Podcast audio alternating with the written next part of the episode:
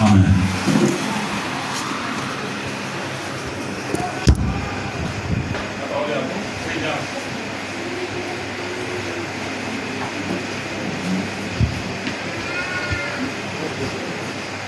S'il vous plaît, rapidement.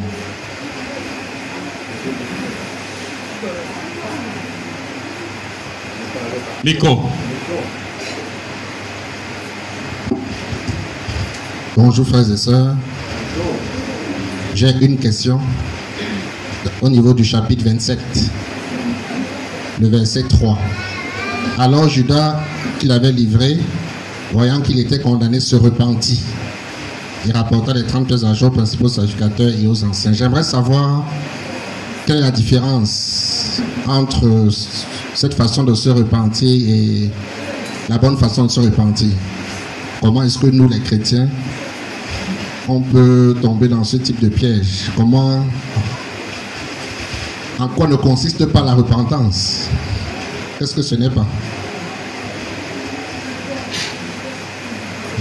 Merci beaucoup. Oui, euh, frère Marc.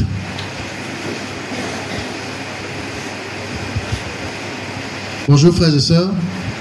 Ma question au chapitre 27, verset 24, où on voit Pilate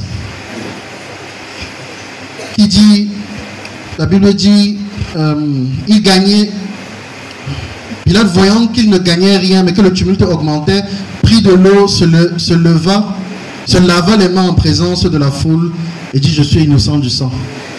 Est-ce que dans ce verset, il essaye de faire, ou bien du moins de répondre à la recommandation de sa femme qui lui a dit qu'elle a souffert euh, en songe à cause de Jésus. Est-ce que aussi, culturellement parlant, qu'est-ce que se laver les mains pour ce gouverneur-là, pour Pilate, là, voulait vraiment dire? Est-ce que ça le rend vraiment innocent du, du- du- de la crucifixion de Jésus?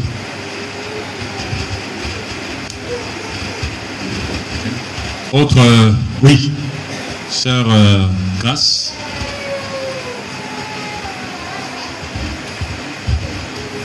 Bonjour. Je vais dans le même sens que le frère tout à l'heure par rapport euh, à Ponce Pilate. Euh, J'aimerais savoir, je pense qu'il avait euh, le pouvoir de dire qu'on relâche Jésus, mais pourquoi est-ce qu'il il leur a posé la question, qui est-ce que vous voulez que je relâche?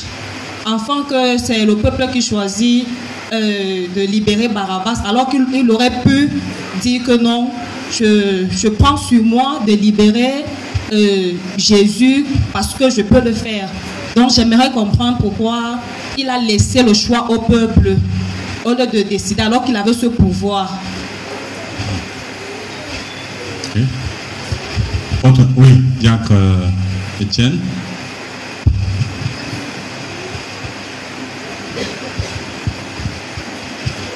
Je voudrais euh, connaître le sens ou bien euh, quelle portée avaient les miracles qui se sont faits lorsque Jésus-Christ euh, a rendu l'âme 51 à 52. 22, 51, 28, 27 plutôt. 27, hein? Oui, 51 à 52. La portée de ces miracles.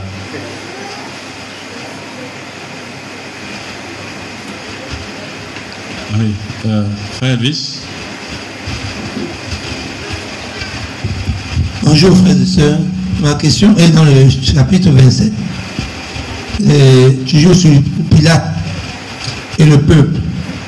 Pilate dit, je suis innocent du sang de ceux justes. Cela vous regarde. C'est quelle référence? 24 et 25. Cha- Chapitre 27. Et 24. tout le peuple répondit que son sang retombe sur nous et sur nos enfants.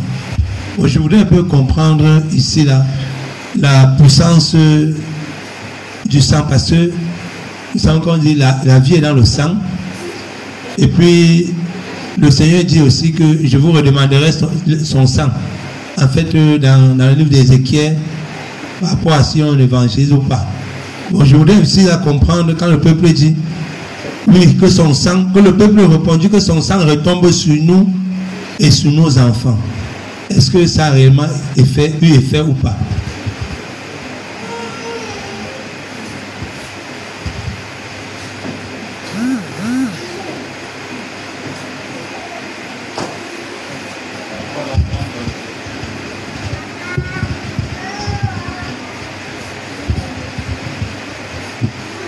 Bonjour. Oui, en fait, ma question va c'est juste une, une, compréhension. Ça va un peu dans le sens de la question du frère Marc. Euh, J'aimerais savoir si, euh, au niveau du jugement de Jésus, il n'y avait pas une connotation politique.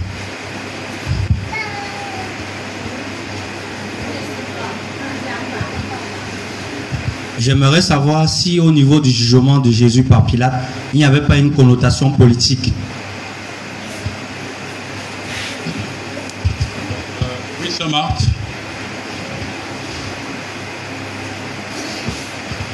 Bonjour bien-aimé.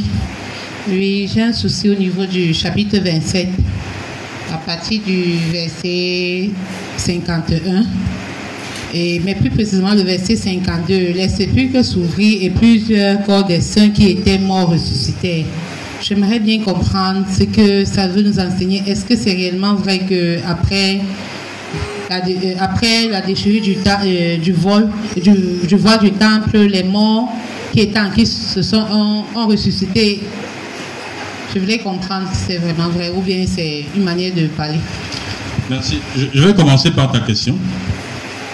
La question de la sœur Marthe. De quoi as-tu peur de croire?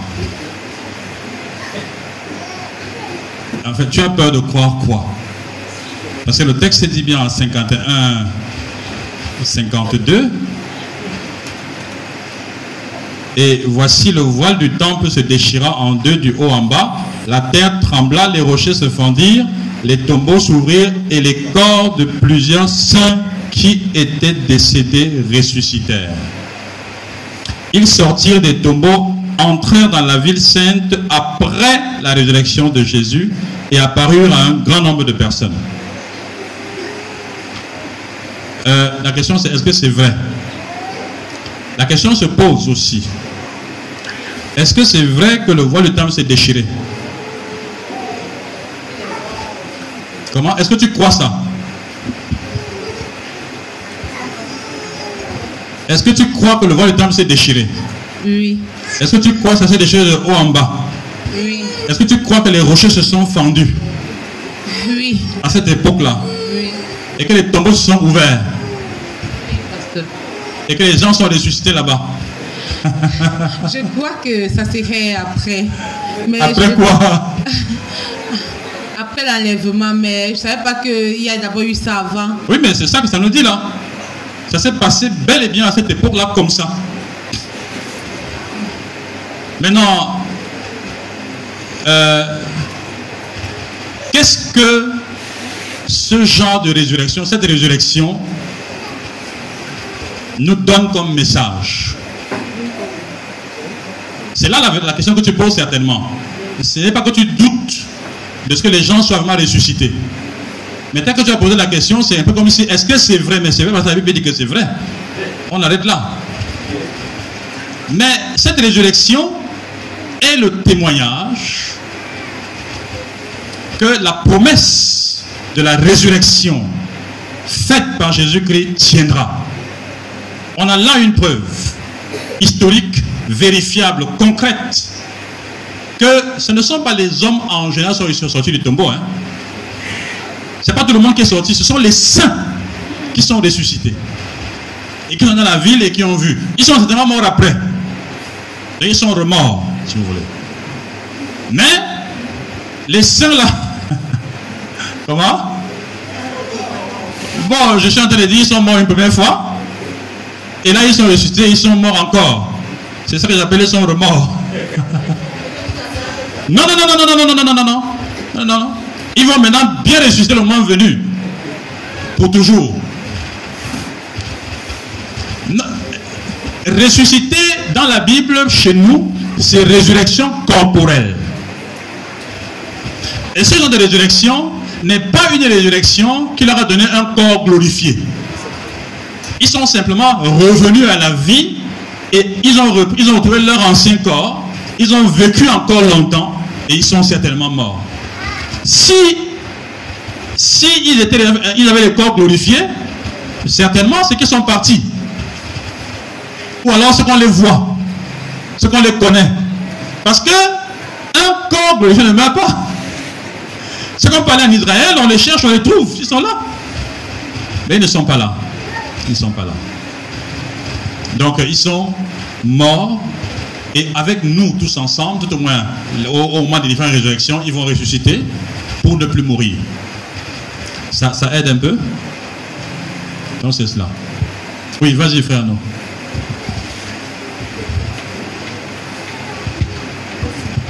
Oui, pasteur, par rapport à ce que vous avez évoqué, euh, ils sont remords. Donc, euh, ces cinq qui. Sont morts à nouveau, d'accord.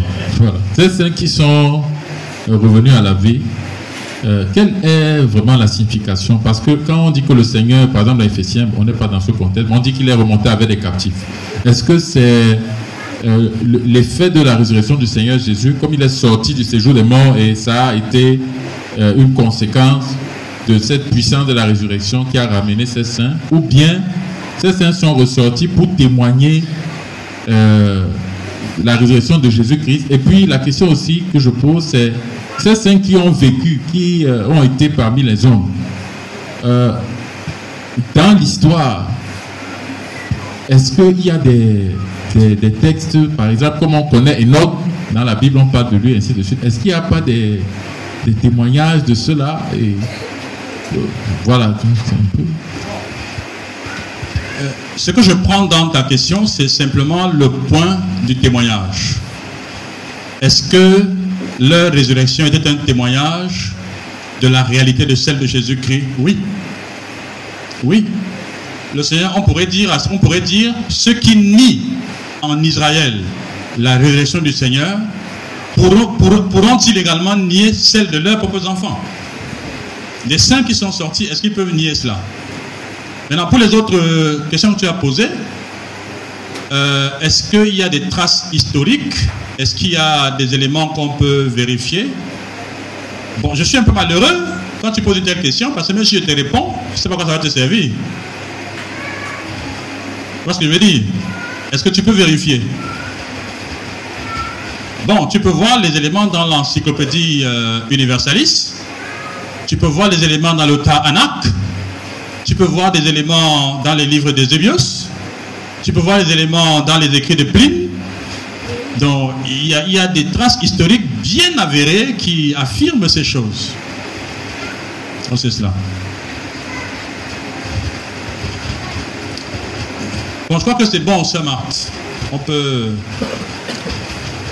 Alors, revenons à la, à la question 27.3. La repentance de Judas.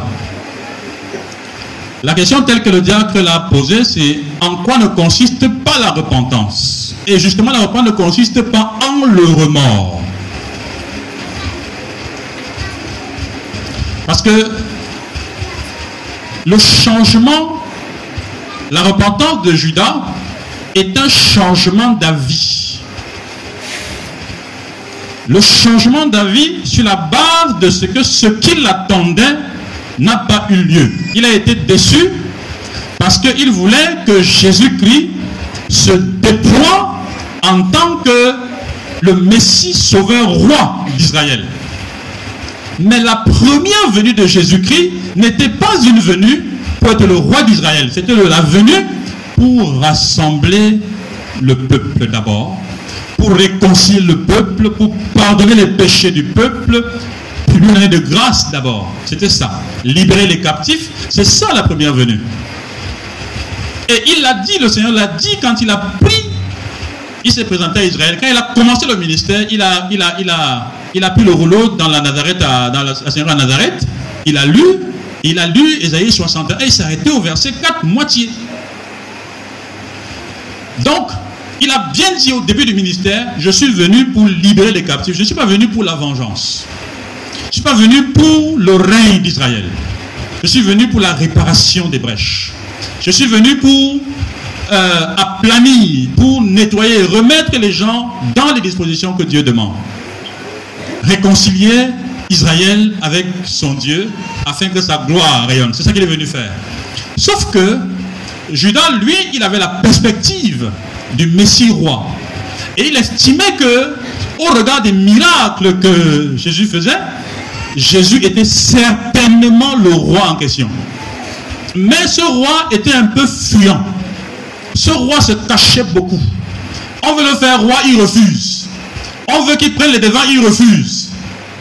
Il dit si je le pousse un peu, je le mets au front, je complote avec les sacrificateurs, on le pousse. Je suis sûr que devant Pilate, la puissance va se manifester.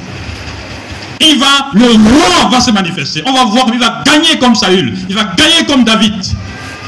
Sauf que quand il a fait ça, il ne savait pas qu'en pensant comme ça, il faisait ce que Dieu attendait qu'il fasse dans un certain sens. Il était en train d'agir dans le plan de la première venue. Il est venu pour mourir, pour donner sa vie. En pensant comme ça, en le poussant, en le trahissant, il l'a mené à donner sa vie. Et il a vu le Seigneur devenir ce qu'il est vraiment, un agneau qu'on mène à la boucherie. Il s'est rendu compte qu'au lieu du roi puissant qui s'est manifesté, il a vu un agneau qu'on allait égorger. Il a changé d'avis. Et il est parti remettre l'argent. Ce n'est pas de la repentance. Parce que la repentance ne mène pas à la pendaison. La repentance mène au troupeau. Les disciples étaient vivants. Il a marché avec eux. Il était celui qui organisait les réunions. C'est lui qui tenait l'argent. C'est lui qui faisait les dépenses. Il aurait pu rentrer chez les disciples en disant Qu'est-ce que j'ai fait? Je veux retrouver la troupe. Je veux retrouver la compagnie et des autres. Je ne fuis pas. La repentance et intègre la contrition. Une profonde humiliation, mais un profond désir de se faire pardonner, de retourner à Dieu. Ce n'est pas un acte qui pousse l'homme à vouloir se faire justice. En fait, Judas a fait son propre tribunal en disant, j'ai répandu le sang innocent, j'ai péché contre Dieu, j'ai fait ce qui est mal, ma sentence c'est le mort. Alors je vais prendre ma vie moi-même. Vous dites voilà, c'est pas la repentance là-bas. C'est un égoïste et un orgueilleux. C'est pas un repentant. Et vous avez des gens comme ça, même dans la foi chrétienne, qui ne se repentent pas de leurs péchés. Ils passent leur temps à vouloir remettre les choses. Ils veulent remettre les choses. Je te dois de l'argent. Je te dois 2000. Je dois te payer demain à 10 h Je ne paye pas à 10 h Je t'ai fait du tort. Parce qu'à 10 h tu attends tes 2000. Je m'amène à 16 h ou à 18 h le lendemain pour te dire vraiment, voici l'autre de 2000. Tu es fâché, ça me dit, mais je t'ai remis ton argent, non? Le problème, ce n'est pas remettre l'argent. Le problème, c'est que tu m'as fait du tort. Tu m'as blessé. Me demandes pardon véritablement, je te pardonne. Je peux même laisser ça. La question n'est pas de remettre quelque chose. La question, c'est de se repentir, de reconnaître qu'on a fait une faute irréparable et d'implorer le pardon. C'est tout. C'est tout. Les fautes que nous commettons devant le Seigneur, on rembourse avec quoi? Si quelqu'un, il y a des gens qui sont forts en résolution. Dit qu'il fait des résolutions, il, prend il, prend, il fait un point avec le Seigneur, il échoue, échoué devant le Seigneur, demande que tu implores son pardon, que tu confesses ton péché. Tu dis, j'ai mal fait devant toi. Je te demande pardon, c'est tout. Dieu n'attend pas de toi que tu Seigneur, maintenant là, bon, pardonne-moi, mais je vais reprendre. Je recommence, je vais réussir. Mais toi, c'est quelqu'un ça. D'abord échoué par faiblesse, tu vas réussir par force. Tu as échoué, tu es incapable. Tu essaies, tu vas encore échouer. Tu vas encore échouer. La vérité, c'est de dire, Seigneur, je n'arrive pas. Ça me dépasse. Je suis dépassé. Moi-même, je, me connais, je, me hais. Je ne peux même pas reparler ce que je t'ai fait. Pardonne-moi. S'il te plaît, pardonne-moi. Quand tu as demandé pardon pour les 2000, après tu dis à ton frère, ta soeur, mon frère, vous m'avez retard. Est-ce que tu peux, est-ce que tu peux m'accepter encore de prendre ton argent? Et ça m'a encore de la valeur. Seulement. Il sourit. Il prend les 2000, il te donne encore 5000. Il dit que Dieu te bénisse. Ce n'est pas une question d'argent. C'est une question de pardon. L'orgueil agit parfois comme ça. On veut montrer que, on veut montrer que. Ça, c'est, ça, c'est le choses de Judas. De Judas. Il n'a rien à montrer à qui que ce soit. On n'a qu'à s'humilier. Nous sommes les soumis. Nous sommes les soumis. Oui, c'est Malise. La même idée. Oui. Donc ça veut dire que dans tous les, les actes de suicide, c'est des dispositions d'orgueil. Dans Toutes les, les, les, les Oui, actes de oui, suicide. oui. Tous les suicides sont des orgueils clairs. Tous les suicides, quelqu'un qui prend sa vie, c'est un orgueilleux. Il y a un suicide qui est autre. hein. Ça, c'est le suicide au sens littéral. Il y a un suicide dans la communion des frères. Si un frère, on le blesse, il s'éloigne de la communion. On appelle ça quoi? Il se coupe lui-même de la communion. On appelle ça quoi? Il dit Je ne te parle plus. On appelle ça quoi? Mais il, il- se tue. Il se tue. Il y a des gens qui sont tellement orgueilleux tu peux même pas écraser son orteil un peu, même toucher l'ongle tu touches à l'ongle, c'est-à-dire que tu dis, tu l'interpelles seulement un peu, il réagit plus que la toiture. Ah! C'est comment? Ça, c'est le comportement de bouc. Le bouc est comme ça. Il, il- il- la tête tout le temps. Il, il, il touche toujours le bouc. Mais, est-ce qu'il y a la guerre entre toi et moi? Je te piétine, tu encaisses. On attend le bon moment. Et tu me diras doucement, mon frère, là tu m'as piétiné, hein, c'était dur. Ça m'a fait. Et si ton frère est sensible, il dire que ouais, papa, je n'ai même pas su que je te blessais. Pardon, pardon seulement, pardon seulement. C'est ça la vie fraternelle. Tous les suicides sont des orgueils. Mhm. Parce que la repentance inclut une profonde humiliation et que tu assumes l'humiliation. C'est-à-dire, tu pêches contre Dieu. Tout le monde sait que tu as péché. Tu acceptes ton péché. Tu viens devant tes frères. Tu demandes pardon. Tu restes là. Tu acceptes même qu'on te crache dessus. Tu dis, je mérite ça, mais je veux ton amour. C'est ça la repentance. Ce n'est pas notre cas, à nous tous, sinon on fait quoi dans la famille? On fait dans la famille? À un moment, on s'accroche à Jésus, c'est-à-dire que on a fait des choses mauvaises. Sans cause. Il dit cause. Dieu t'a béni.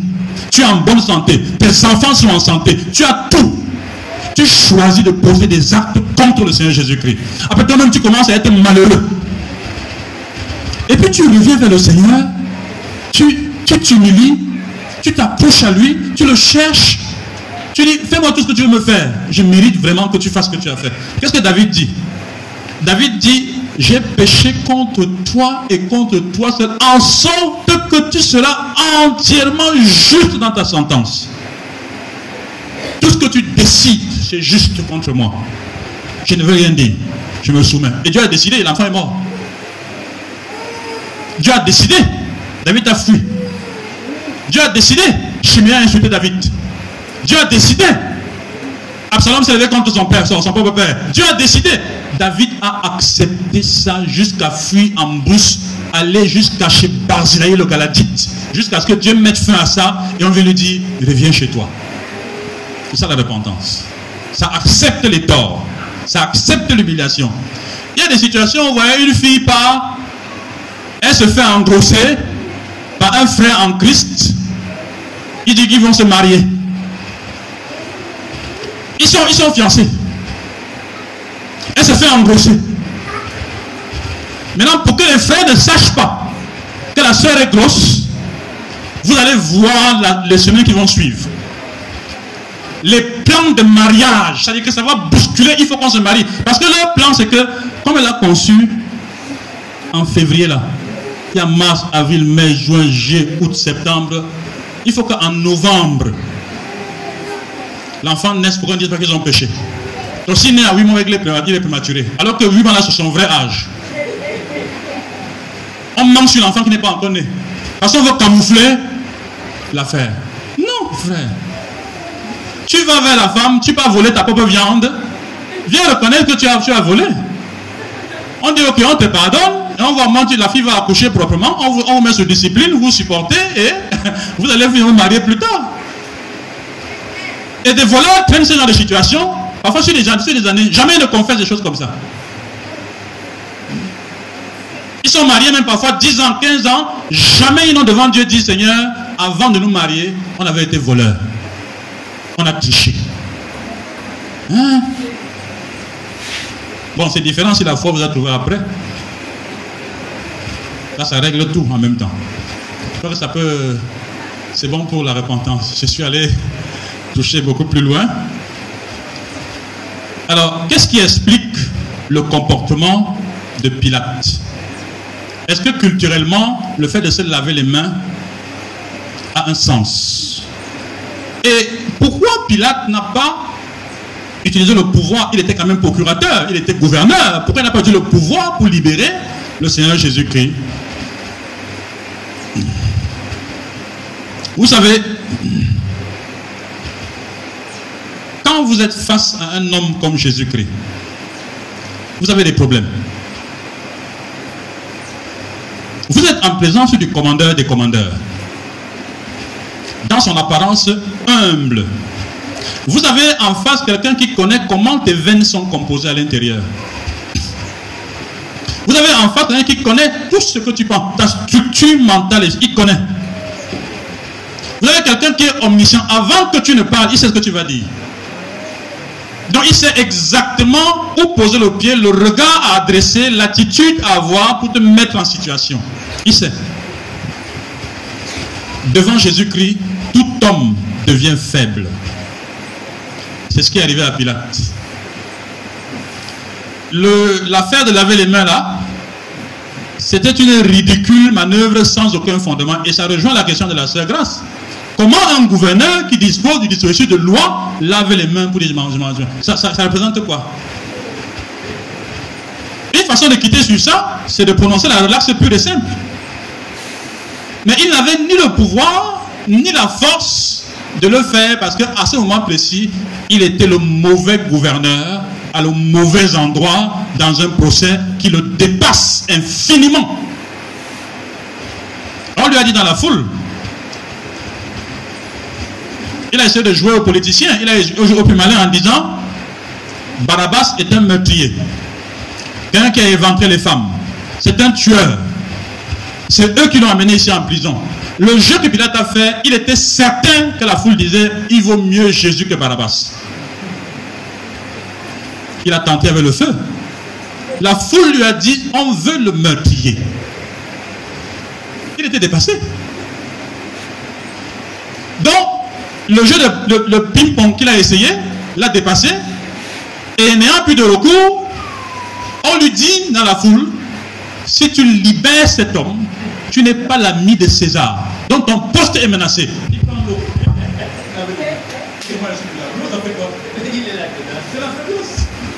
L'eau enlève les saletés sur la main, ça n'enlève rien au problème. Est-ce que c'est lié à l'affaire de sa femme? Il n'a même pas écouté sa femme. La question c'est pouvait-il l'écouter? Et si le gouvernement, il ferait quoi? Il a une foule en feu, en furie, en furie qui veut un voleur, un meurtrier, chose incompréhensible. Tout le monde connaît ce que Jésus a fait. Tout le monde sait. On a dit ici que Pilate savait que c'était par jalousie que ça avait été fait. Donc il savait que Jésus n'avait rien fait.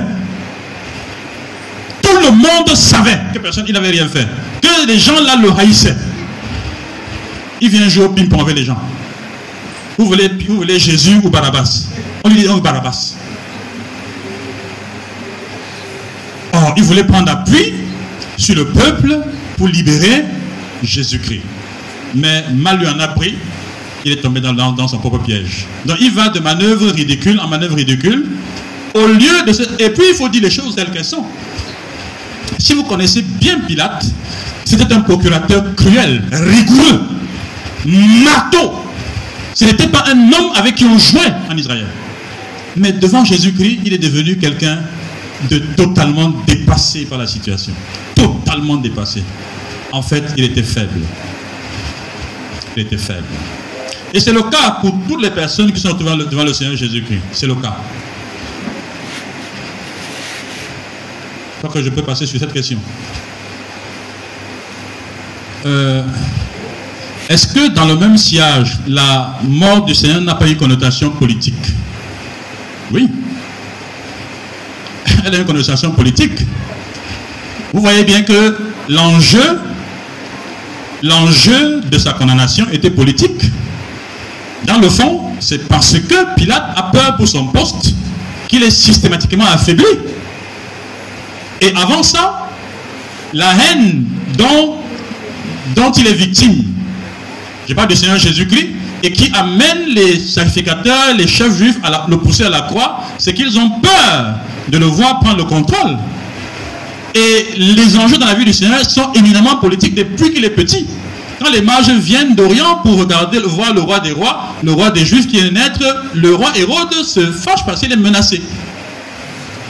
Dans toute la vie de Jésus-Christ, on ne peut pas ne pas dire qu'il n'y a pas de la politique qui est associée à son, à son affaire. Mais c'est le témoignage que même ces politiques-là rentrent dans le système de ce monde et qui ont participé à sa crucifixion. Donc, le monde avec ça est jugé.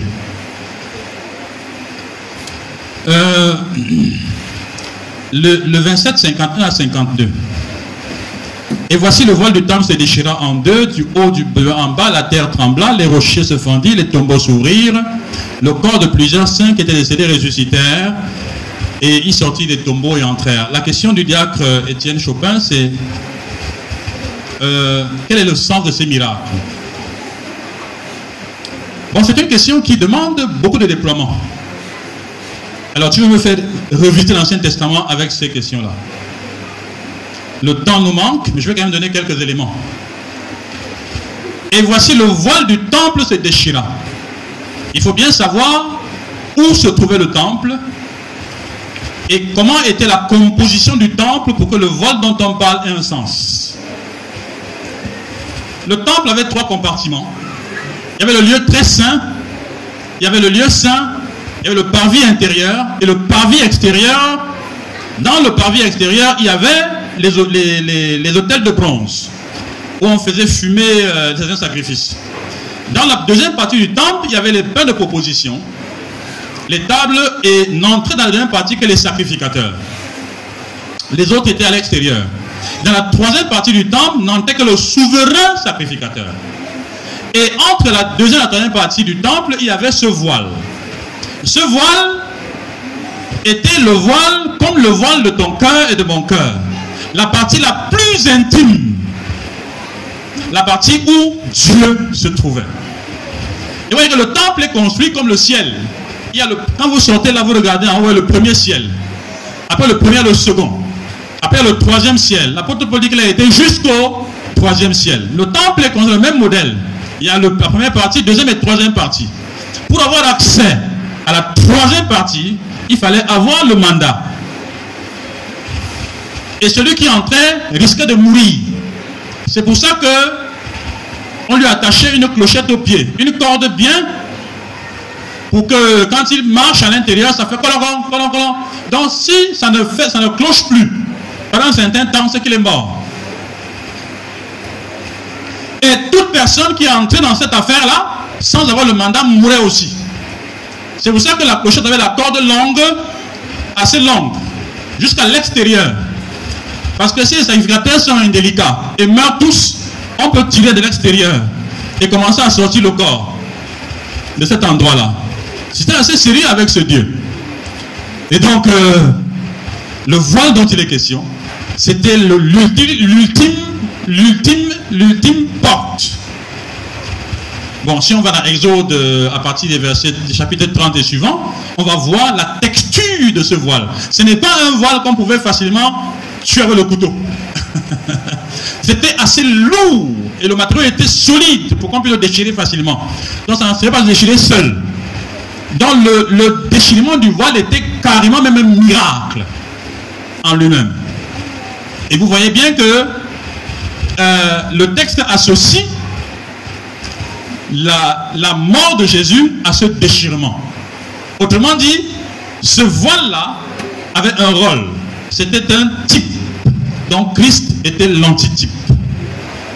C'était une indication de ce que la porte, désormais, pour entrer comme interprète hébreu, est ouverte.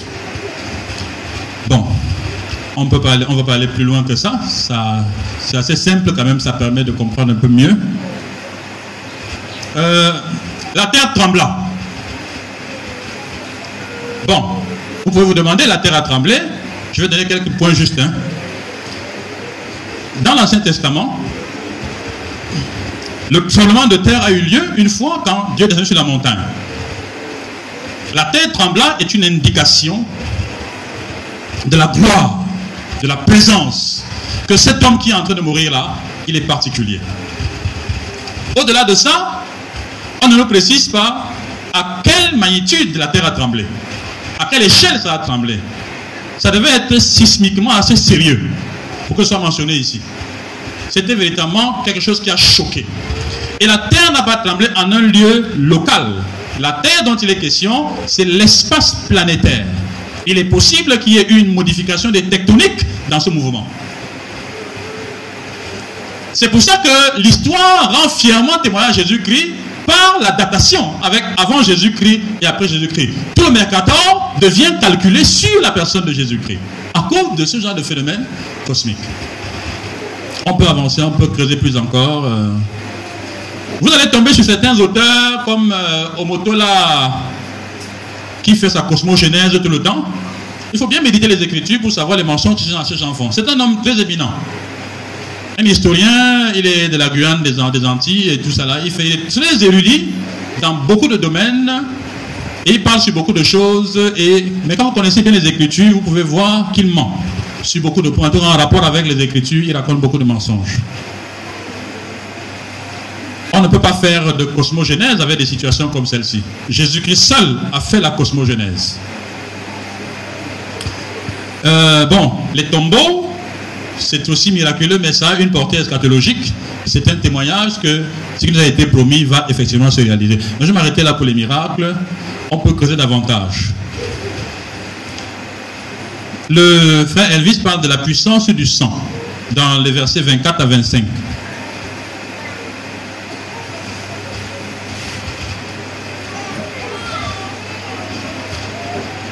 Pilate voyant qu'il ne gagnait rien, mais que le tumulte augmentait, prit de l'eau, se lavait les mains en présence de la foule, et dit Je suis innocent du sang de ce juste là vous regarde.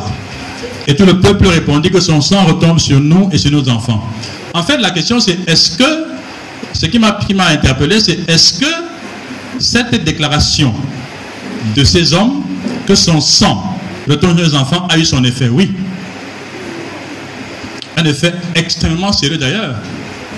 C'est la raison pour laquelle l'apôtre Pierre prêche en acte 2, verset 38, repentez-vous. Il dit, repentez-vous. Euh, il avance en disant, car la promesse est pour vous et pour vos enfants en aussi grand nombre que le Seigneur les appellera. C'est-à-dire que les Juifs,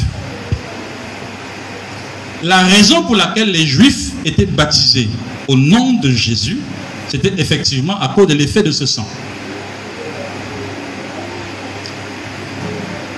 Jésus a dit en pleurant, Jérusalem, Jérusalem, ville qui tue les prophètes. Tu n'as pas connu le temps où tu as été visité. Ta maison sera laissée déserte jusqu'à ce que tu dises béni soit le nom du Seigneur. Alors, vu de cette manière,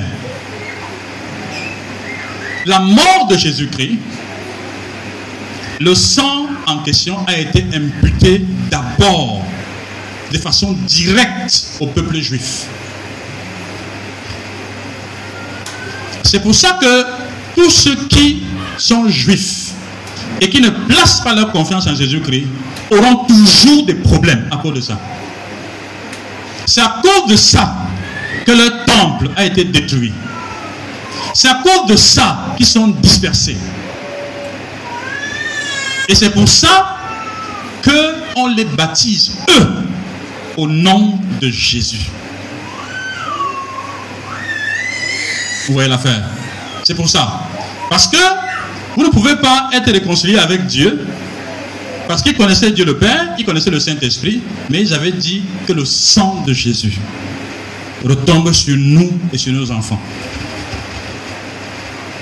Vous ne pouvez pas dire que vous connaissez Dieu et son esprit, être avec le réconcilier, alors que son fils, vous avez le sang sur, son sang sur vous. C'est pour ça qu'ils devaient, eux, en particulier, s'humilier devant le Seigneur et reconnaître le mal qu'ils ont fait à Jésus-Christ. D'ailleurs, en Zacharie 12, le reste d'Israël qui n'est pas converti, le moment venu, ils vont voir le Seigneur dans son corps glorifié apparaître, ils verront les marques dans ses mains. Les marques, c'est quoi? C'est le témoignage du sang qui a coulé. Ils vont pleurer, même s'ils n'avaient pas été là physiquement, ils vont pleurer pour le sang qu'ils ont laissé couler. Bon, à côté de ça, il ne faut pas être trop analytique. Mais le sens, quand parce que tu as appris en disant la vie est dans le sang, il ne faut pas être trop analytique. Euh, l'usage du sang dans les versets en question est symbolique. Symbolique et appliqué fondamentalement à Israël. Bon, je crois qu'on a relativement évacué toutes les préoccupations et partages qu'on avait pour ce chapitre. Euh, le diacre Sam va encore euh, remercier le Seigneur pour ces quelques paroles.